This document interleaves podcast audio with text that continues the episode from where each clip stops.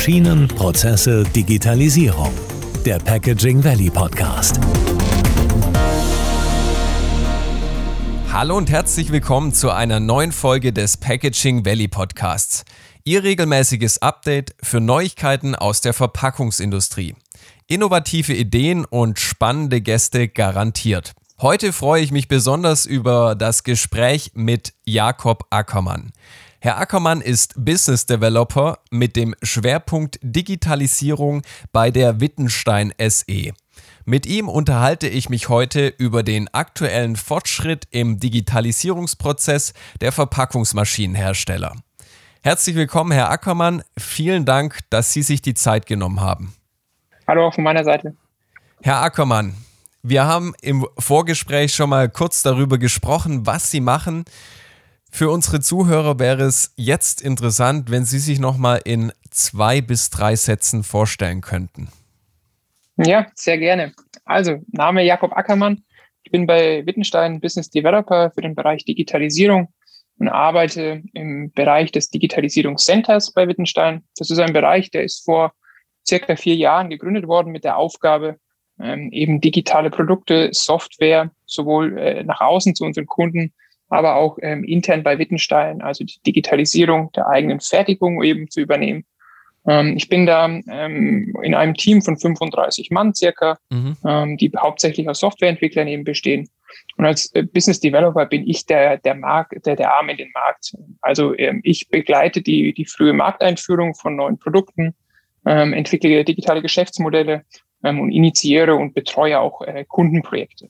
Spannend. Das heißt, Sie haben so eine Art Rolle als Doppelagent einmal intern und einmal nach außen äh, wird da weiterentwickelt. Ganz genau, ganz genau. Unter Digitalisierung versteht man das Umwandeln von analogen Werten in digitale Formate und dann die anschließende Verarbeitung oder Speicherung in einem digitaltechnischen System.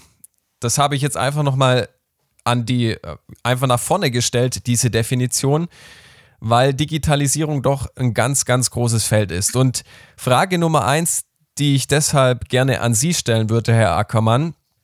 Wie weit sind Verpackungsmaschinenhersteller tatsächlich in diesem Prozess der Umwandlung? Geht es hier zurzeit eher noch um die Optimierung von bestehenden Prozessen oder werden hier schon aktiv neue Innovationen implementiert? Also ich glaube, da kann ich ein ganz, ganz gutes Bild geben, mhm. ähm, weil ich eben seit zwei Jahren sehr eng im Markt unterwegs bin und eben auch äh, einen Vergleich zwischen verschiedenen Branchen sehe. Und was ich hier ganz klar voranstellen kann, ist, dass ähm, ja die Industrie oder die Verpackungsmaschinenbauer ähm, im Thema Digitalisierung schon sehr weit vorne äh, mit dabei sind. Ähm, was, was mich immer sehr begeistert, ist, dass hier Digitalisierungskonzepte schon sehr ganzheitlich und auf gesamter Maschinenebene gedacht werden, also mhm. also nicht wirklich im Klein-Klein, sondern ähm, ein, ein großes Bild verfolgt wird. Ähm, der Fokus liegt hier natürlich auf dem, auch auf der Verbesserung von Bestandsmaschinen, ähm, aber natürlich auch auf, auf Innovation. Also ich glaube, das kann man gar nicht so klar trennen. Besonderer Fokus ist natürlich äh, das Condition Monitoring, also mhm. die Überwachung der Maschine von Komponenten. Ähm, was aber in der Verpackungsindustrie ganz, ganz wichtig ist und was wir auch gespürt haben in unserer Marktbearbeitung, ist, dass ein, ein Fokus auch auf das äh, Process Monitoring, also die Überwachung von Maschinenprozessen, die Einhaltung von Sollprozessen ähm, gelegt wird, sodass man eben möglichst wenig unerwartete Stillstandszeiten eben hat mhm. ähm, und die Verpackungsmaschine eben kontinuierlich mit Effizienz eben läuft. Mhm. Gibt es dann auch schon wirklich praktische Schnittstellen, wo Sie sagen, hey, dadurch macht es den Anwendern der Maschine deutlich einfacher, die Maschine zu überwachen und zu benutzen?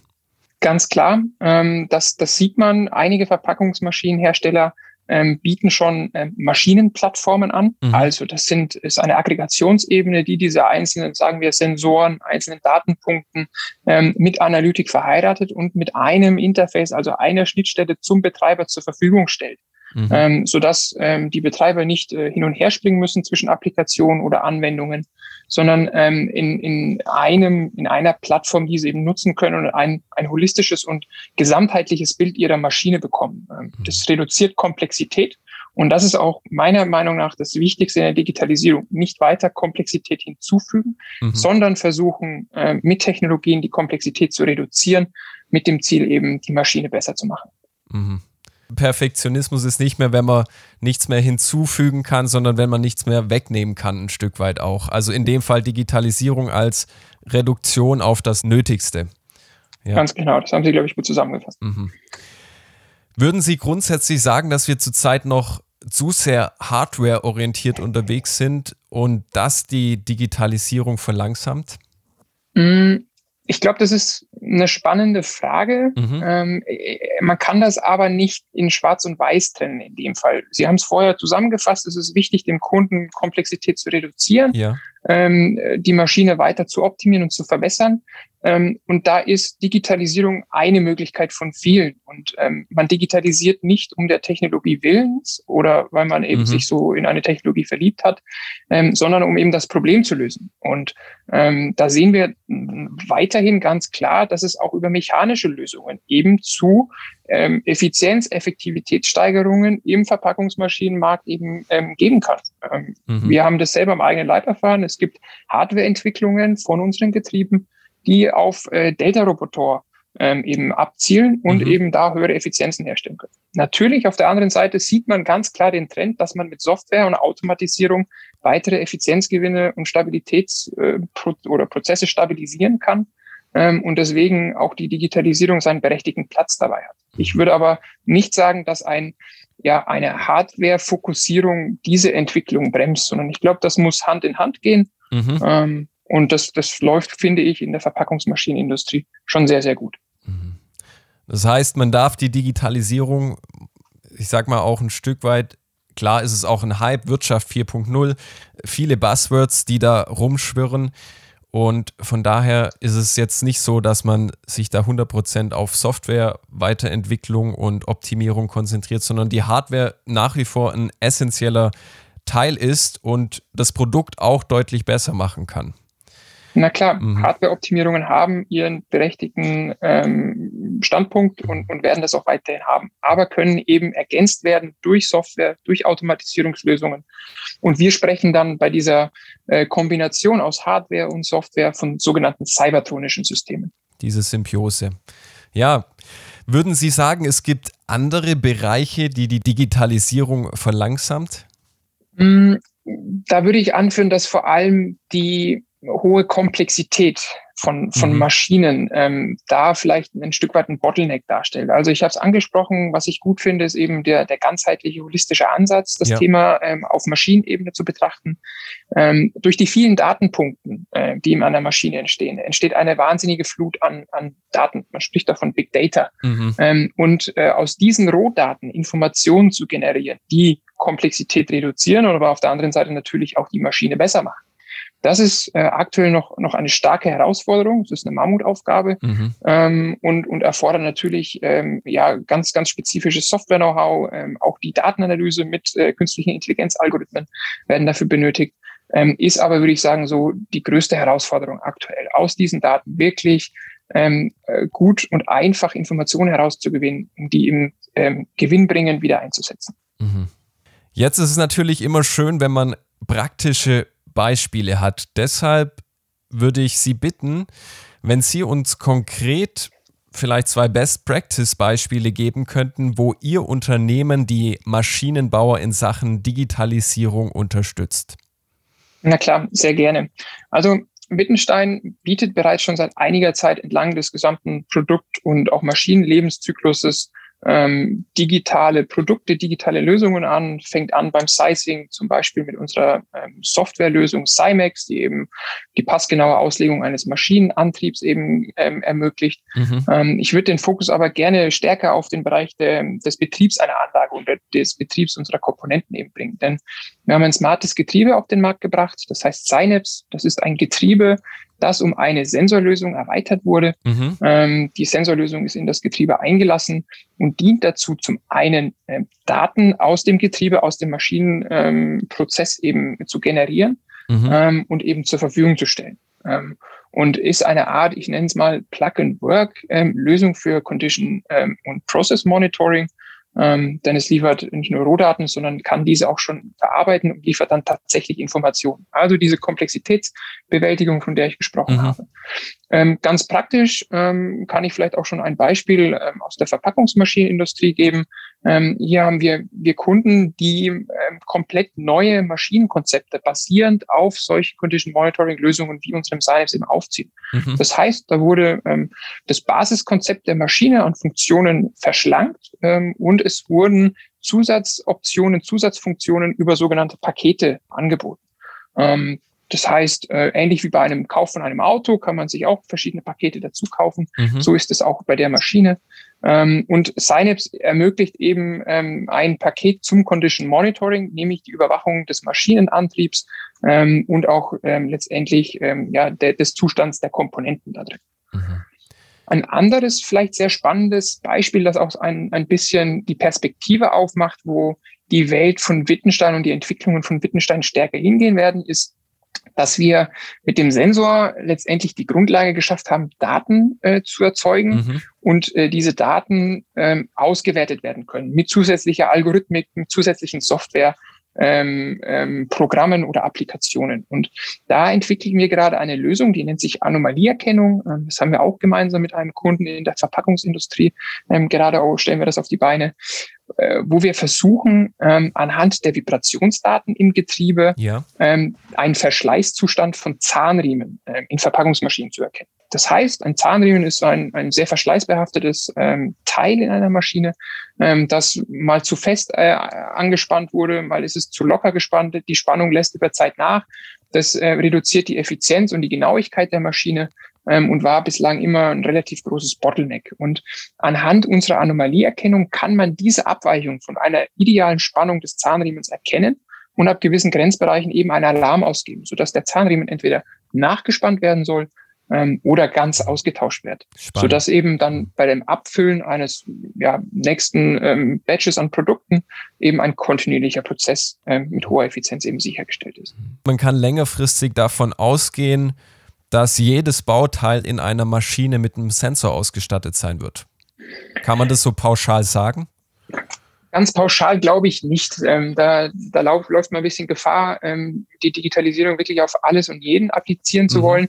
Für uns ist es wichtig, Sensoren dort zu, zu applizieren, wo äh, kritische Achsen vorherrschen. Also wo es gerechtfertigt ist, auch natürlich einen gewissen Aufpreis durch mhm. so eine Sensorlösung auch wieder über Mehrwert ähm, wieder reinzuholen. Ähm, ganz wichtig, das ist vielleicht in einer Nebenachse, die nur in gewissen Zeitpunkten eingreift ähm, und, und gar nicht so sehr ähm, ja vielleicht zu Stillstandszeiten beitragen kann, mhm. ist es vielleicht nicht gegeben. Aber in kritischen Achsen, wirklich am Antriebsstrang, am Herzstück, da ist es der Fall und da sollte man sicherlich ähm, über solche Condition- und Process-Monitoring-Lösungen nachdenken. Mhm. Jetzt sind Sensoren natürlich auch da, um Informationen weiterzugeben und ja, Dinge zu überwachen. Und ein Thema, das da auch längerfristig vielleicht mit reinspielt, ist die Blockchain. Das Thema Blockchain ist bei vielen Menschen bisher nur über Kryptowährung bekannt, wobei das die ich sag mal, das tiefer liegende Konstrukt, die Blockchain, natürlich auch in dem Umfeld Industrial Internet of Things, hm, ja, durchaus Potenzial hat, im Maschinenbauumfeld eingesetzt zu werden. Wir sprechen hier ein Stück weit von einer Machine Economy, also dass Maschinen miteinander kommunizieren, einzelne Bauteile autonom untereinander handeln und auch Verträge eingehen. Würden Sie sagen, das ist eher Zukunftsmusik oder gibt es hier auch schon konkrete Anwendungsfälle, wo auf Blockchain basierte Maschinen miteinander arbeiten? Ähm, sehr spannende Frage. Mhm. Ähm, wir haben uns mit dem Thema Blockchain bei Wittgenstein schon, schon intensiver auseinandergesetzt, auch erste Prototypen ähm, auf, die, auf die Beine gestellt. Ich glaube, es ist aber noch ein, ein Zukunftsthema. Mhm. Ich glaube, es ist aber ein sehr wertiges Zukunftsthema, denn wie Sie schon beschrieben haben, ähm, ja, in Zukunft wird es die sogenannte Machine Economy geben. Ähm, Komponenten, Maschinen können miteinander eben kommunizieren mhm. und sich vielleicht auch gegenseitig für Dienstleistungen und Services abrechnen. Ähm, genau das ist ein Anwendungsfall für die Blockchain dann. Mhm. Ähm, Gedanken bei Wittgenstein, ich habe es gerade beschrieben, wir möchten stärker Software-Applikationen entwickeln, die eben in Kombination mit unserer Hardware, also den Getrieben oder Motoren, äh, betrieben werden können. Und perspektivisch können sich dann diese Dienstleistungen, diese Services, die Software äh, über Zugriffe, API-Zugriffe zum Beispiel, abrechnen. Und, mhm. und da ist dann eine Blockchain ein ganz äh, wichtiger Bestandteil, um eben fälschungssicher nachweisen zu können, wie oft wurde auf diese API, auf diesen Service zugegriffen.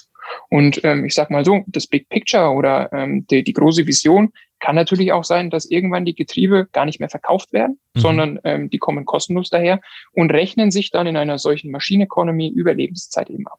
Und wenn man so eine Blockchain programmiert, würde man dann hingehen und die komplett auf eigene Beine stellen, dass eine Firma zentral darüber verfügt?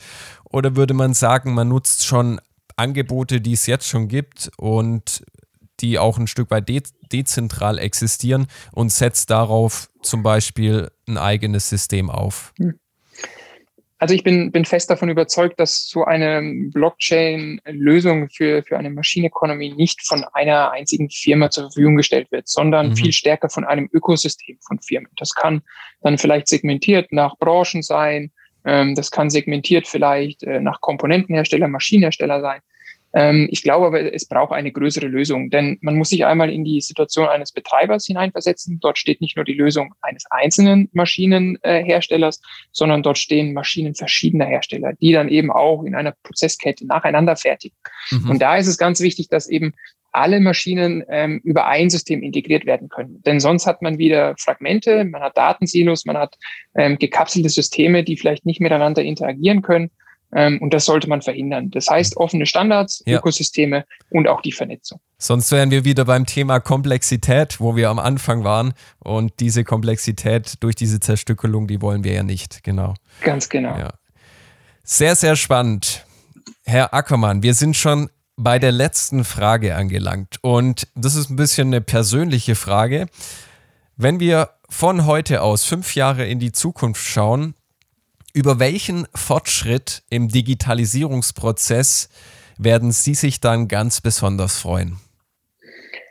Also ich werde mich ganz besonders darüber freuen, dass äh, digitale Technologien im Sinne des Industrial Internet of Things ähm, ganz starken Einzug erhalten haben werden in Maschinen ähm, und ein fester Bestandteil dieser sein werden. Ähm, ich bin der Meinung, wir, wir als, als Komponentenhersteller und Lieferant äh, mhm. werden nicht nur äh, verlässlicher Partner eben für Hardware sein, nämlich Getriebe und Motoren, sondern ähm, wir werden auch ähm, Lieferant und, und Partner ähm, für Software, digitale Services im IIoT sein. Ähm, also ähm, Lösungen anbieten, die Kunden helfen ähm, und auch Betreibern helfen, Maschinen weiter zu optimieren, einen ähm, stabilen äh, Maschinenfertigungsprozess zu ermöglichen ähm, und uns so, ähm, sagen wir, vom, vom reinen Hardware-Lieferanten hin auch zu einem Software-Lösungsanbieter eben wandeln. Ähm, und ja, ich freue mich darauf. Das ist wahrscheinlich noch ein längerer Weg. Fünf Jahre ist aber ein äh, noch langer Zeithorizont und äh, ich bin gespannt, was, was auf dieser Reise noch so alles äh, daherkommt und passiert. Mhm. Super. Herr Ackermann, ich bedanke mich ganz, ganz herzlich bei Ihnen für Ihre Zeit. Das war ein sehr spannendes Gespräch. Wir hätten das sicher noch verlängern können oder auf andere Themengebiete noch eingehen können. Aber wir belassen es bei dabei und genau an dieser Stelle wünsche ich unseren Zuhörern, äh, dass sie hier viele Informationen rausziehen können. Und dann verabschiede ich mich an dieser Stelle und sage Tschüss. Wenn Ihnen diese Folge gefallen hat, dann abonnieren Sie den Podcast, lassen Sie uns eine positive Bewertung da und erzählen Sie Ihren Kollegen davon. Bis zum nächsten Mal.